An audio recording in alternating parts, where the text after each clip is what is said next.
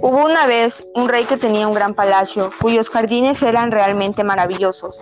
Allí vivían miles de animales, de cientos de especies distintas, de gran variedad.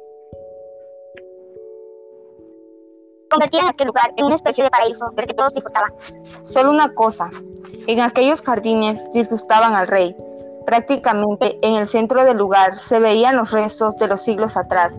Había sido un inmenso árbol, pero ahora lucía apagado y casi seco restando brillantez y color al conjunto. Tanto le molestaba que finalmente ordenó cortarlo y sustituirlo por un precioso juego de fuentes. Algún tiempo después, un astuto noble estuvo visitando al rey. Y en un momento le dijo disimuladamente al oído. Majestad, sois el más astuto de los hombres. En todas partes se la belleza de estos jardines y la multitud de animales que lo recorren pero en el tiempo que llevo aquí apenas he podido ver otra cosa que no fuera esa fuente y un poco de pajarillos. ¡Qué gran engaño!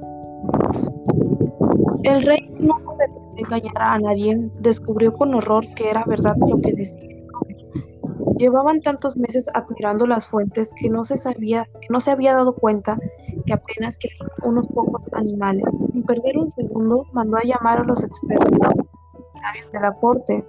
El rey tuvo que escuchar muchas mentiras, inventos y suposiciones, pero nada que pudiera explicar lo sucedido. Ni siquiera la gran recompensa que ofrecía el rey permitió recuperar el esplendor de los jardines reales.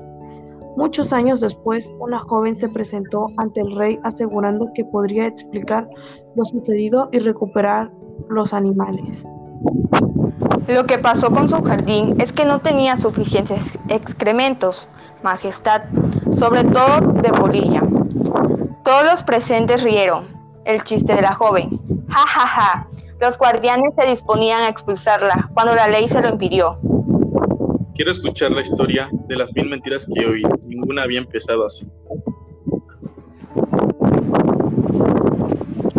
La joven siguió muy seria y comenzó a explicar cómo los grandes animales de aquellos jardines se alimentaban principalmente de pequeños pájaros de vivos colores, que debían su aspecto a su comida, compuesta por unos coloridos gusanos, a su vez se alimentaban de varias especies rarísimas de plantas y flores, que solo podían crecer en aquel lugar del mundo, siempre que hubiera suficiente excremento de polillas y así siguió contando cómo las polillas también eran la base de la comida de muchos otros pájaros, cuyos excrementos hacían sugerir nuevas especies de plantas que alimentaban otros insectos, que a su vez eran vitales para la existencia de otras especies, y hubiera seguido hablando sin parar, si el rey no hubiera gritado.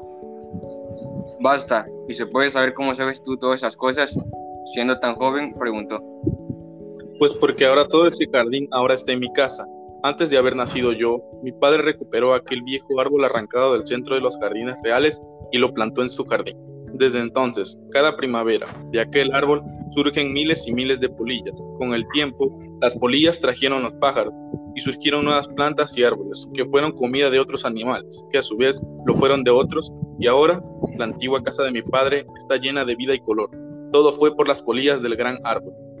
Excelente. Ahora podré recuperar mis jardines. Y a ti, tarea rica, asegúrate de que dentro de una semana todo esté listo.